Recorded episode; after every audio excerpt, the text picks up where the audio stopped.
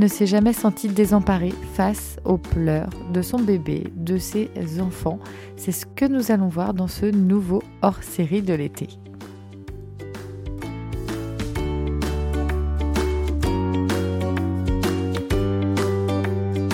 Je t'invite à découvrir le Cocotte Club. Le Cocotte Club, c'est le meilleur pour alléger ton quotidien. Et oui, un accompagnement pour déculpabiliser, avoir une organisation au top, être moins fatigué, initier des changements concrets et durables, échanger, partager, rire et profiter ensemble, devenir une cocotte cloveuse et aussi se sentir épaulé et soutenu au quotidien. C'est ce que je te propose de découvrir à partir du mois de septembre. Tous les mois, une thématique, un défi ensemble à réaliser autour du tri, du désencombrement. Également des challenges famille pour euh, passer du bon temps, reconnecter aussi à la euh, cellule familiale, à nos enfants et aussi retrouver ce côté enfant que nous perdons en général euh, à toujours vouloir faire, faire, faire dans nos quotidiens. Une véritable communauté, un live aussi que je donnerai une fois par mois avec un accès illimité à tous les replays. Donc viens faire partie de cette belle aventure et viens faire euh, partie de cette communauté des cocottes clubeuses. En tout cas, je serais ravie de t'y retrouver. Il y a également une offre de lancement, donc profites-en. Et pour t'inscrire, rien de plus simple, les préinscriptions sont ouvertes sur la page que je mets en lien de ce podcast.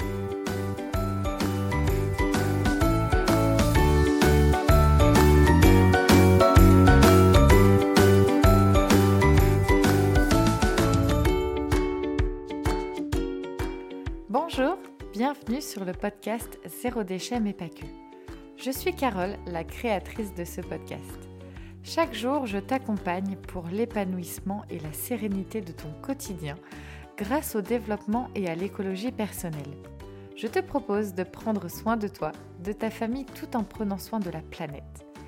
De par mon histoire personnelle, j'ai embarqué dans la plus grande aventure de ma vie sans le savoir il y a 8 ans, face à plusieurs difficultés, challenges et défis de mon quotidien de femme, d'épouse, de maman de 4 enfants, d'entrepreneuse et de présidente bénévole de l'association Zéro Déchet dont je suis membre fondatrice. De formation en esthétique cosmétique à des années passées dans la vente, rien à voir donc avec le développement et l'écologie personnelle. La vie a fait qu'il me fallait trouver du sens dans mon quotidien. De cette façon née The Family Cocotte. Tu peux d'ailleurs me retrouver sur mes réseaux Facebook, Instagram, YouTube et Pinterest ainsi que sur le blog thefamilycocotte.org. Si vous aimez ce podcast, merci de le noter 5 étoiles sur la plateforme Apple Podcast. Et bien sûr, pour que le partage soit plus grand, partage autour de toi, sur tes réseaux. Et parce que le partage est encore plus grand, laisse-moi un commentaire et abonne-toi. Je t'embarque avec moi en voyage pour ce nouvel épisode. Belle écoute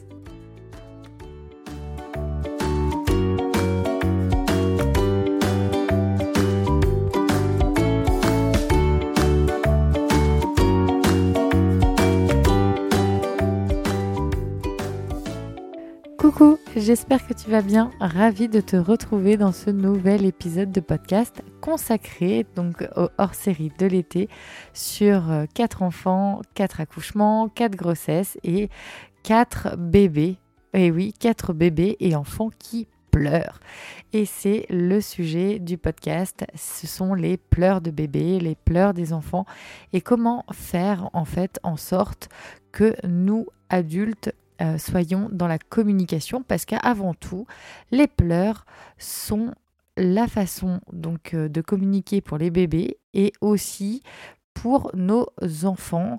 Alors là où est la grande difficulté de communication des pleurs entre notamment l'adulte, le bébé ou l'adulte et l'enfant, c'est surtout que euh, lorsque l'on est adulte, déjà il faut savoir euh, moi j'appelle ça réceptionner les pleurs.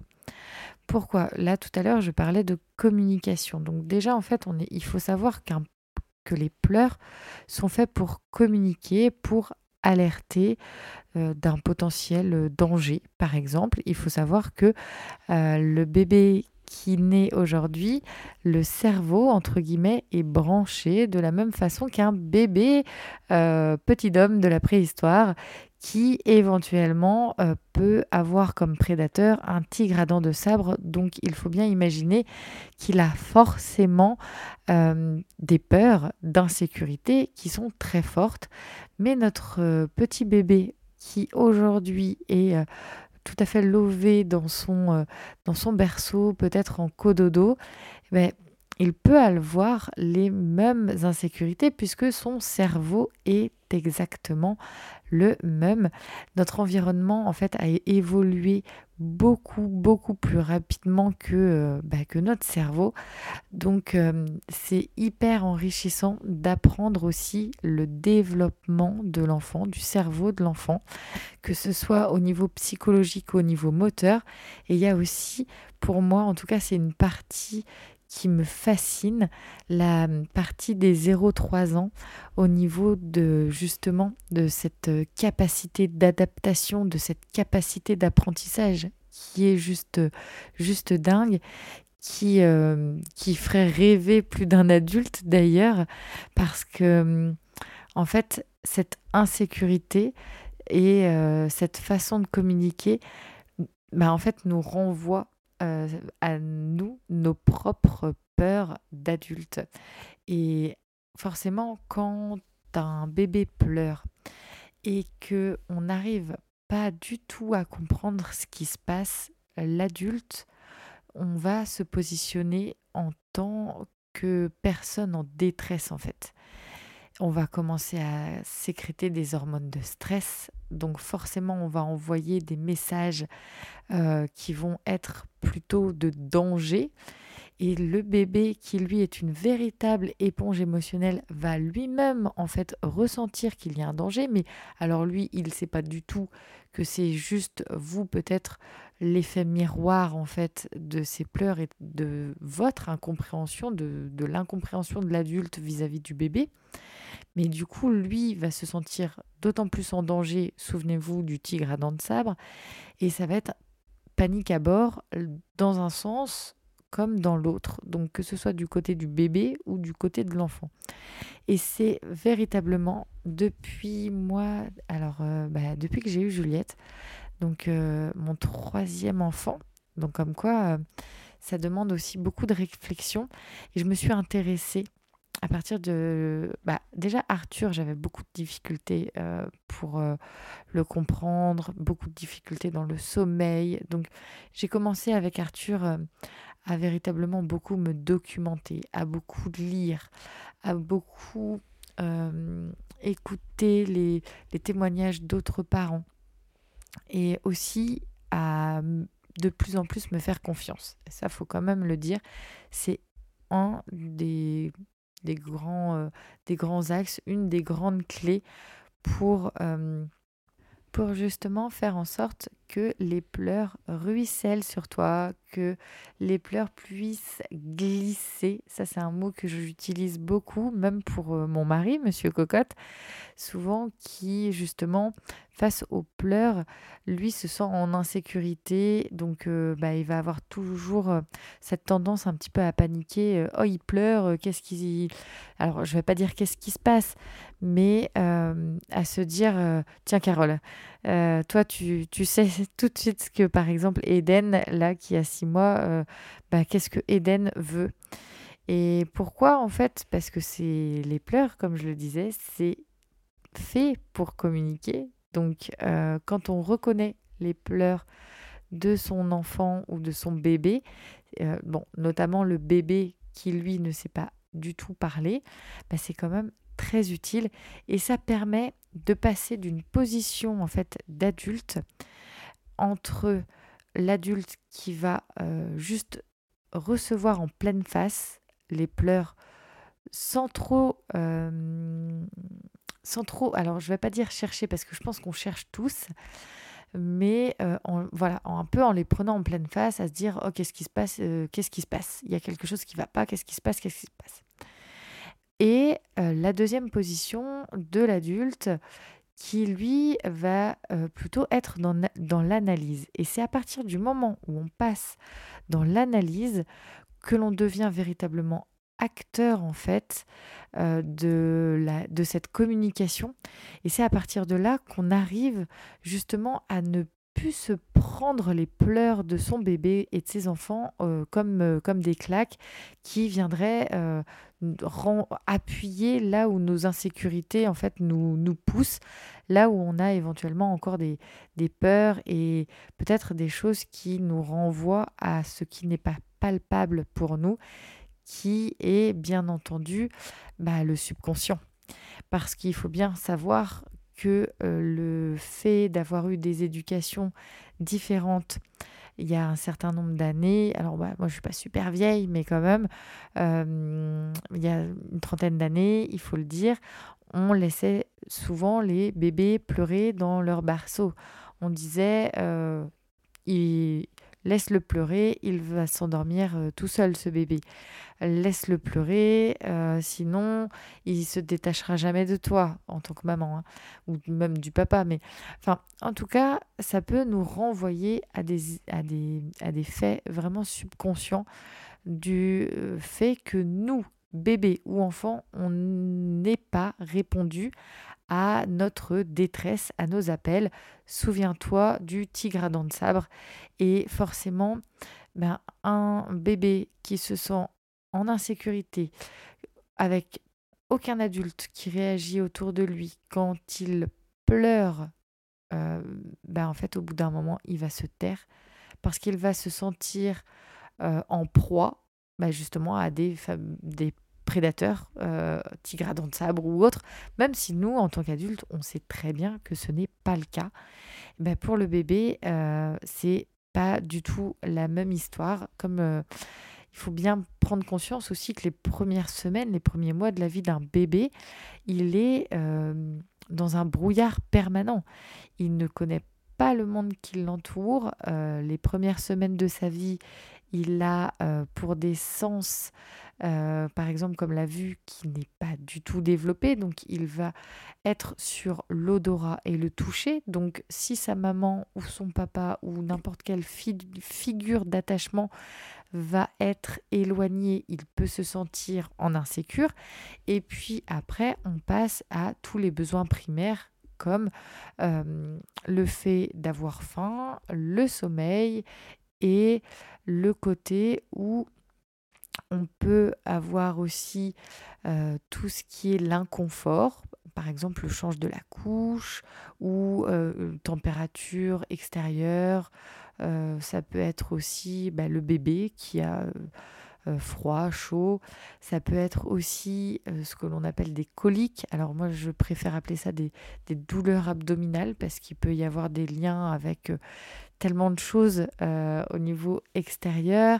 Les semaines suivantes, il peut y avoir les décharges émotionnelles, notamment de 18 à 22 heures, je dirais, pour la grande, euh, la grande fenêtre euh, de, de ces pleurs qui, en fait, sont juste des pleurs de communication.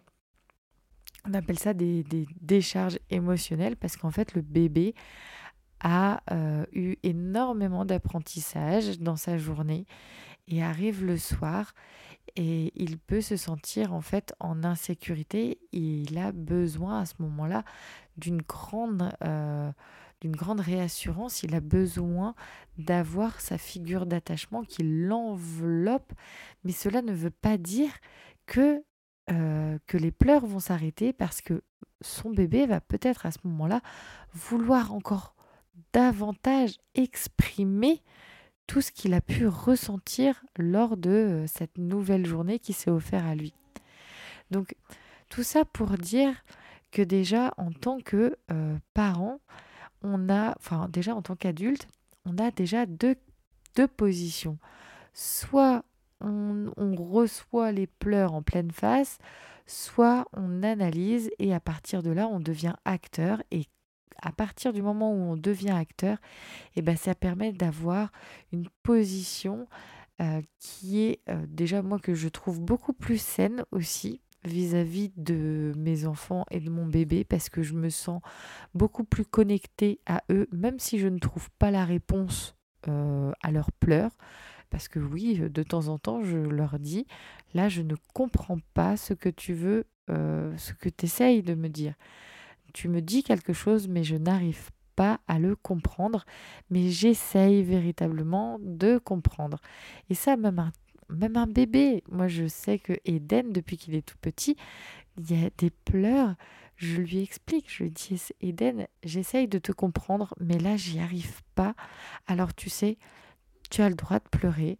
Et moi, je vais te garder dans les bras. Et puis, quand ce sera fini, on passera à autre chose. Et voilà. Et en fait, euh, cette position m'a permis de, trouver la sérénité et aussi de trouver un apaisement parce que justement je recevais plus les pleurs en pleine face et que j'étais euh, vraiment sur des pleurs qui je les réceptionnais comme, euh, comme des messages et je les laissais glisser si je n'arrivais pas à les comprendre ou si je n'arrivais pas à, améliorer en fait bah, par exemple ces fameuses crises le soir où le bébé a besoin de décharger. Alors c'est pas vraiment des crises non plus, mais en tout cas, quand on est dans ce moment-là, on peut se sentir très très désemparé en tant que maman, en tant que parent, en tant que, personne ayant le bébé à ce moment-là. Mais il faut bien savoir que souvent, les bébés et les enfants font leur décharge émotionnelle quand ils sont avec leur figure d'attachement. Parce que la figure d'attachement, en fait, c'est l'amour inconditionnel. C'est quoi que je fasse, je sais que cette personne est là, toujours, toujours, toujours. Quoi que je fasse, même si je fais quelque chose de grave. Et la plupart du temps, cette figure d'attachement est représentée par la maman. Alors, euh, une petite image un petit peu rigolote, c'est l'image euh, de euh, la maman poule avec ses petits poussins ou de la canne avec ses petits canetons qui vont la suivre absolument partout, un petit peu comme si la maman était le soleil de Ouais, le, soleil de la cellule familiale. Bon, alors là, je parle d'un schéma, euh, on va dire, classique. Mais disons que la maman est vraiment le soleil et qu'ensuite, euh, autour d'elle, gravitent les planètes qui, euh, qui seraient les, les, bébés et enfants du foyer. Et c'est véritablement de cette façon que ça fonctionne. C'est qu'en fait, plus le l'enfant, le bébé sera petit, plus euh, ce sera la planète la plus proche du Soleil. Voilà. Et plus vous allez pouvoir euh, rayonner et réchauffer, euh, si je peux dire, ces planètes qui sont proches de vous, plus vous allez leur donner de l'attention et du réconfort et le fait aussi de répondre à leurs pleurs, d'être dans la communication. Je dis pas de comprendre, je dis de répondre. C'est bien différent. Répondre à un pleur de bébé, c'est lorsqu'un bébé pleure, d'aller le chercher, d'aller lui dire bon bah ok, je sais qu'il y a quelque chose qui ne va pas. On va essayer de voir les choses ensemble et, euh, de comprendre euh, ce qui se passe mais en aucun cas, on, enfin moi je sais que même avec quatre enfants, on ne comprend pas toujours les pleurs. Et c'est là qu'il y a une lecture qui a mais révolutionné euh, bah, ma vie de maman. Parce qu'en fait, face aux difficultés, comme je disais, de ma maternité avec Arthur, pour lequel le, le sommeil est très, très compliqué, il y avait des alors on n'a jamais su si c'était des terreurs nocturnes, mais en tout cas c'était, enfin ça a été euh, épuisant, épuisant moralement et même euh, physiquement, ça m'a vraiment, euh, dit tiré dessus. Enfin ça a été compliqué. Et en fait, le livre de Priscilla Dustan, qui est juste une pépite pour savoir décoder enfin le langage caché des bébés. Et en fait, Priscilla, dans son livre, qui est juste merveilleux, elle, euh, elle, s'est rendue compte que les pleurs des bébés du monde entier avaient les mêmes sons. Alors déjà pour la petite histoire, Priscilla de Stan, euh, si j'écorche pas son nom, euh, elle, elle a l'oreille absolue. Donc elle est forcément très très sensible au son. Et lorsqu'elle est devenue maman, euh, en entendant les pleurs de son bébé et des autres bébés, elle s'est rendue compte que les sons étaient similaires. Et à la suite de ça, elle s'est lancée dans des recherches sur des bébés du monde entier, euh, sur tous les continents possibles, avec euh, vraiment une multitude de, bébés de différents âges, donc euh, surtout entre 0 et 6 entre 0 et 3 mois, 0 euh, enfin 3 mois, oula, 0 3 mois, 3 mois 6 mois et après 6 12. Et en fait, elle euh, elle a mis en avant quelque chose qui est juste mais génial qu'on devrait tout en tous pardon et toutes en tant que maman, parents, accompagnants connaître, c'est les pleurs des bébés. Donc en fait, dans son livre, elle a récapitulé, donc en 1, 2, 3, 4, 5, 6, 7, 8, 9, alors j'ai le livre là sous les yeux, en 9 sons ce que veulent dire les pleurs de ton bébé. Et ça, c'est juste, mais merveilleux.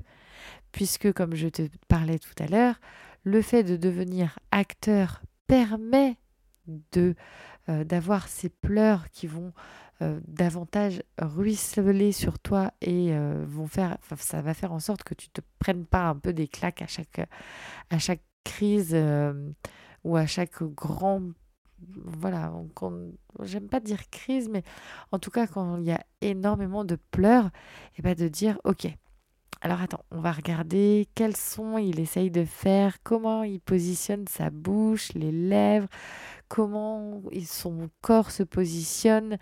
Et en fait, on, devient vraiment euh, bah, nous-mêmes chercheurs de ce que veut dire notre bébé. Et en fait, moi, ce livre, euh, ça a été une, véritable euh, perception des pleurs. Ça m'a permis vraiment aussi de comprendre les pleurs de mes enfants parce que oui, en fait, c'est ben, c'est réel, enfin, c'est des faits, c'est scientifique et c'est juste génial de pouvoir s'appuyer sur la connaissance d'une personne qui a fait des recherches et qui en plus a l'oreille absolue, qui a mis ça en avant et je trouve ça même dommage que ce soit pas, je dirais, un livre euh, inclus euh, dans toutes les maternités et dans, enfin vraiment, ça devrait être connu de, tous pour justement que nous, en tant que parents, en tant que maman, bah, quand on est face à des pleurs qui nous désarçonnent complètement, dans lesquels on se noie et qu'on perd, qu'on peut perdre pied, bah, de se dire bon bah ok on a il y a des ressources qui existent on n'est pas tout seul.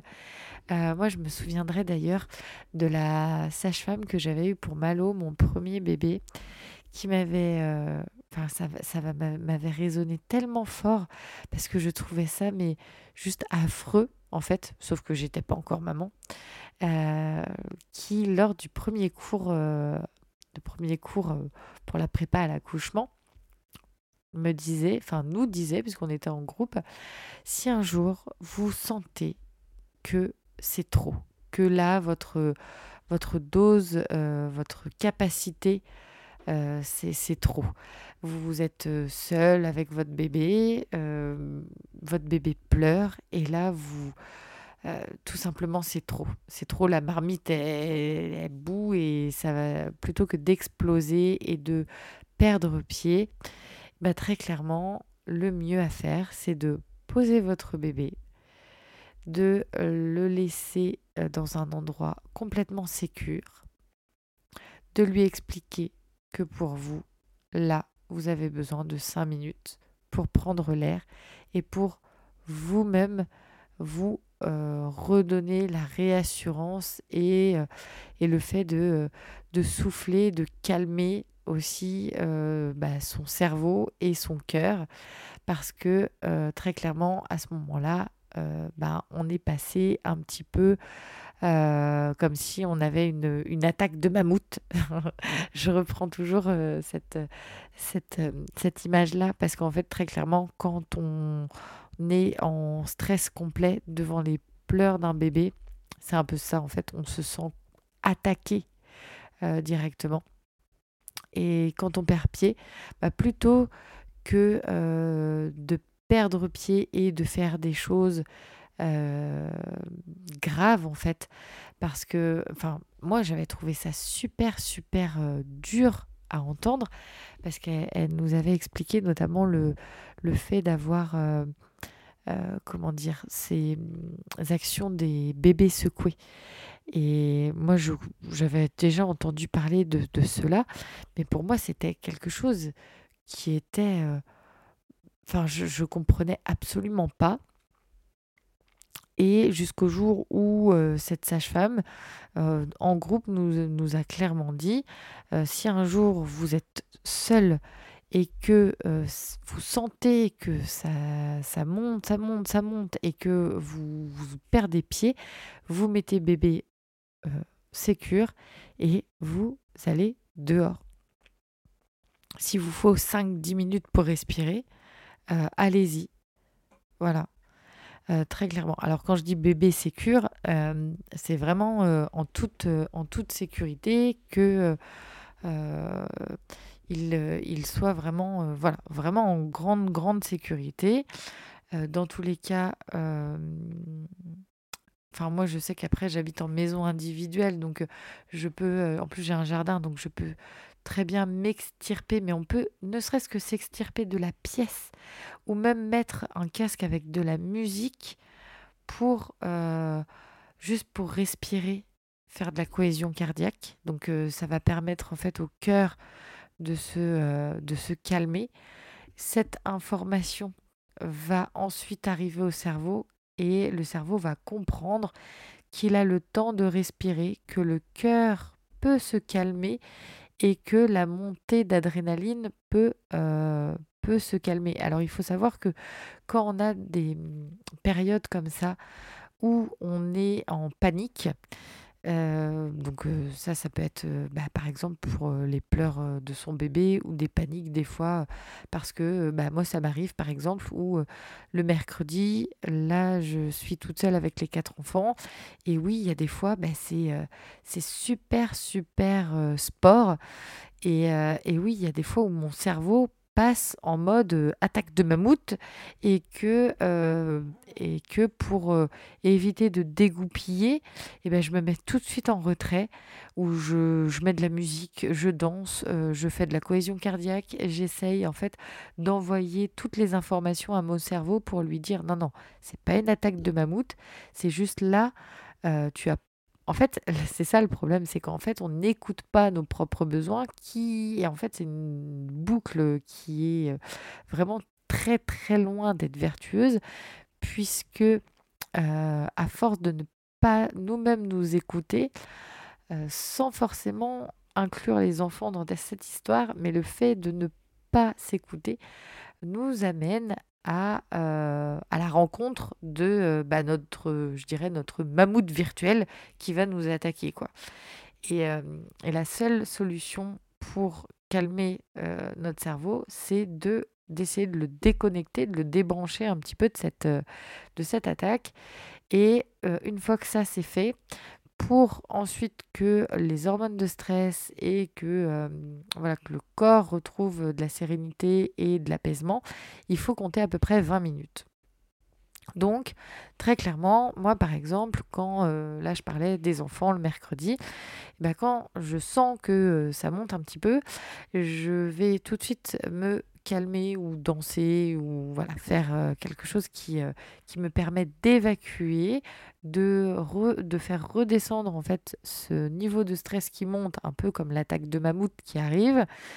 Et à partir de là, très clairement, euh, ce que je fais ensuite, c'est 20 euh, minutes, une demi-heure, où même si c'est du n'importe quoi dans la maison, ou qu'il y en a partout, ou... eh ben c'est pas grave. En fait, là, je sais qu'il faut absolument que les 30 prochaines minutes, ce soit des good vibes à fond.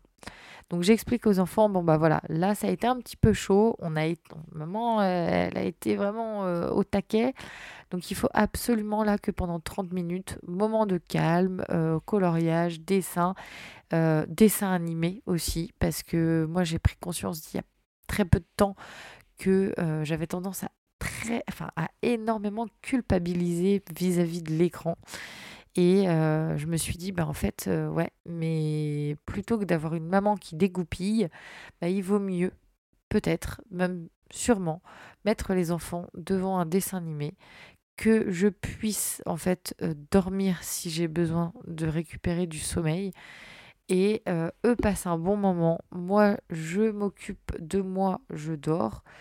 Euh, j'essaye de me caler toujours sur la sieste à Eden et ensuite en fait on peut passer à euh, partager des choses ensemble je suis en capacité aussi à recevoir des pleurs à recevoir des émotions des décharges émotionnelles et ça ça change tout et c'est vraiment véritablement en fait notre position en tant qu'adulte euh, que ce soit pour les bébés ou pour les enfants, c'est vraiment notre position en tant qu'adulte par rapport à ces pleurs qui va euh, définir aussi la communication future avec, euh, avec nos enfants.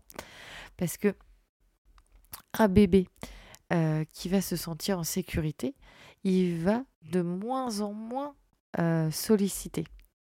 Alors après, oui, il y a les caractères des enfants, les caractères des bébés. Il y a des bébés qui ont plus besoin d'être rassurés, d'autres moins. Enfin, ça après, euh, c'est, euh, c'est la personne. Chaque personne est différente. Chaque bébé est différent. Chaque enfant est différent. Et là, ce qui est très très challengeant, que moi j'ai pu euh, remarquer en tant que maman, c'est qu'en fait, à chaque fois que je trouve l'équilibre des choses, eh bien, il y a forcément un enfant dans son développement qui va euh, déséquilibrer ce que je viens de mettre en place. C'est qu'en fait, à chaque fois que je trouve exactement le bon mode de fonctionnement, euh, souvent, eh ben, il est temps que je passe à autre chose. Et t'imagines bien qu'avec quatre enfants, eh ben, c'est quatre façons de faire différentes quatre caractères bien différents. Et donc, euh, j'essaye de m'adapter à tout ça. Euh, alors, euh, bien sûr, j'y réfléchis pas H24. En fait, c'est un petit peu comme, comme des bons en avant que je fais au fur et à mesure. Et puis, mes enfants sont aussi là pour, pour me guider. Et Eden, qui a six mois, qui est bébé, est là aussi pour me guider. Et en fait, on se guide euh, les bébés et les enfants guident les adultes et les adultes guident les enfants et les bébés par rapport à ce qu'on a à leur apporter. Et je pense que très clairement, les bébés et les enfants ont aussi leurs choses à apporter aux adultes. Et en fait, c'est euh, vraiment une synergie qui se crée et le fait d'être euh, dans l'écoute, dans l'empathie, même si on... c'est comme une communication avec euh, un adulte ou ta meilleure copine ou voilà, c'est euh, très clairement on n'est pas forcément capable de comprendre par exemple ce que vit la personne ou de comprendre le point de vue de cette personne ou de comprendre les émotions, mais on est capable dans tous les cas de les écouter. Et bien avec les bébés et les enfants, c'est exactement la même chose. On a cette capacité d'écoute, mais déjà pour pouvoir écouter, il faut avoir en fait euh, sa capacité d'écoute à soi-même, qui va nous permettre de régénérer en fait notre force d'écoute, notre force. Alors moi j'appelle ça ma force d'écoute, c'est parce que avant je me suis écoutée moi sur mes besoins. Donc si par exemple là tout à l'heure je parlais de sommeil, euh, si par exemple je me sens fatiguée, eh ben je vais en premier lieu m'écouter parce que ce, qui va se passer si je ne m'écoute pas, je vais passer outre bah, euh, un premier signal de mon corps, ensuite un deuxième, un troisième, et puis au bout du troisième, ça craque. Sauf que le moment où ça craque, c'est très très compliqué pour les enfants ou les bébés de comprendre pourquoi en fait, vous avez été à ce point de rupture à ne pas écouter ses propres besoins, sachant que eux ne sont déjà pas capables non plus toujours de comprendre les leurs et que si nous en tant qu'adultes on n'est pas capable de les aider en fait de, de pouvoir les, les emmener à comprendre ce qui se passe en eux bah très clairement si nous on le fait pas pour nous euh, ça devient un, puzzle sans fin. quoi. C'est euh, vraiment euh, cette image-là du, du, puzzle que tu peux recommencer dix mille fois parce que à chaque fois, imagine, c'est comme s'il y avait un chat. D'ailleurs, ça me fait penser que quand j'étais petite, j'ai dû au moins recommencer un puzzle de 1000 pièces euh, je sais pas combien de fois parce que euh, il y avait des chats chez, chez, ma maman et à chaque fois il y avait des, les chats qui arrivaient sur mon puzzle et tout qui repartait. C'est d'ailleurs pour ça que je prends sûrement cette image, mais du puzzle qui ne se finit absolument jamais et dont tu as besoin de, toujours euh, remettre les premières pièces parce qu'en fait tu te seras pas occupé euh, bah, des, des, fondations en fait. Et et c'est pour ça, et souvent, quand on parle, euh, bah, par exemple, euh, en tant que maman, quand on dit euh, à la maman, qui est bah, souvent la principale figure d'attachement, que il faut absolument que la maman prenne soin d'elle pour pouvoir prendre soin de son bébé et de ses enfants, c'est pas pas quelque chose lancé comme ça. C'est véritablement ça qu'il faut fonctionner. Parce que sinon, ce qui va se passer, c'est qu'on va arriver à ce point de craquage. Et ce point de craquage, bah, vous allez envoyer l'info à votre cerveau que euh, bah, vous allez aller devant bah, l'attaque de mammouth. Quoi. Donc euh, ça va vous demander énormément de ressources pour ensuite réussir à canaliser euh, le stress, les émotions euh, qui sont euh, pas très agréables qui vont vous traverser, le fait de devoir bah, davantage remplir son réservoir émotionnel parce qu'on aura complètement vidé la marmite. Mais enfin voilà, tout ça, tout ça pour dire que les pleurs des bébés, c'est des connaissances et qu'il est possible de les avoir, ces connaissances. Notamment par rapport au livre de Priscilla de Sten, donc que je mettrai, euh, que je vais mettre là tout de suite, hein, dans la description du podcast pour que tu puisses le retrouver en ressources. Et d'ailleurs, si ça t'intéresse, j'ai euh, toute une bibliothèque ressources euh, pour, pour parents euh, que j'ai euh, acquis, en tout cas, euh, bah, voilà, à travers mes différentes grossesses, mes, mes, différentes maternités.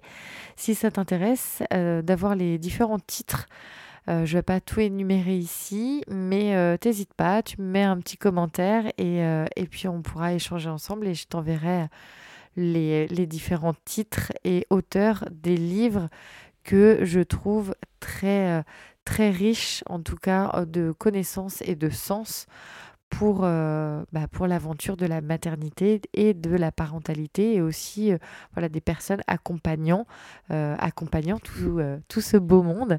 en tout cas, j'ai été vraiment ravie de faire ce podcast parce que les pleurs, c'est véritablement quelque chose qui... qui est très très compliqué. Enfin moi ça m'a mise ça m'a mis ça m'a mise en touche plus d'une fois. J'en ai même pleuré moi-même et ça, il faut, euh, bah, il faut, accepter. Il faut accepter aussi que certains moments, eh ben, qu'avec son bébé ou son enfant, euh, si on en a besoin, nous aussi en tant qu'adultes, on a besoin de pleurer et que ça nous permet aussi de décharger nos émotions. Et c'est en faisant euh, ça que nos enfants et nos bébés ben, comprendront que pleurer faire énormément de bien aussi, que communiquer c'est très important, qu'il faut voilà qu'il faut écouter et puis si on n'est pas en capacité de comprendre tout de suite, eh ben c'est pas grave. Mais le principal, c'est de pouvoir être là pour l'autre. Et je trouve que c'est euh, un des plus beaux messages euh, que, que j'ai en fait à transmettre euh, par rapport aux, pleurs. Et j'espère qu'il pourra, en tout cas ce message, vraiment t'aider parce que pour moi ça a véritablement tout changé du tout au tout parce que je suis partie de, de l'image en gros qu'à chaque euh, grande crise de pleurs, je me prenais des claques, à euh, aujourd'hui, euh, bah, les pleurs, je les accepte et en fait, ils ruissellent sur moi. Je dis pas que c'est facile, c'est pas du tout facile d'ailleurs, mais ça, voilà, ça, ça coule, c'est beaucoup plus fluide et beaucoup plus, beaucoup plus sain aussi. Et il faut il faut pas prendre non plus tout pour, euh, tout pour soi personnellement. C'est qu'en fait, euh, tout simplement, par exemple, un bébé, il, euh, il a besoin de, de communiquer. C'est pas forcément qu'il y a quelque chose que l'on a mal fait en tant que parent. Donc voilà, enfin, c'est vraiment par, par ces dernières paroles que, que je finirai, que je clôturerai ce podcast. Donc, euh, bah, aie confiance en toi. Euh, écoute-toi aussi, parce que souvent notre instinct est quand même très très bon. Et puis, euh, écoute ton bébé, tes enfants, et puis forme, une, forme une très belle équipe. Apprends à devenir acteur des pleurs dans la compréhension. Et j'en suis sûre, dans quelques années, tu verras, peut-être même que les pleurs te manqueront en tout cas, moi, souvent, j'essaye de me dire que euh, ils sont encore tout petits, mais les années passent vraiment très vite. Alors oui, euh, en tant que maman, je peux et je suis de temps en temps euh, fatiguée, épuisée, éreintée. Je peux en avoir marre. des fois, je voudrais partir sur une île déserte juste quelques heures, mais, mais tout passe trop vite. Euh, et, puis on ne sait pas non plus de quoi est fait demain. Donc euh, profitons aussi de chaque instant et voyons euh, chaque jour, en tout cas lorsqu'on a un nouveau-né qui pleure, chaque jour est différent et la journée pourrie que l'on peut passer un jour bah, ne, sera, plus, ne sera plus celle de demain. Voilà. Bon bah je t'embrasse très très fort. Merci pour ton écoute. Et puis on se retrouve bah, dans l'épisode prochain, toujours dans les hors-séries de l'été. Et donc euh, le prochain euh, podcast hors-série de l'été, on va parler du sommeil. Alors ça c'est un grand grand chapitre aussi. Bon, bah, je t'embrasse fort, je te souhaite une très très belle journée, un très bon week-end. Et puis euh, je te retrouve la semaine prochaine. Ciao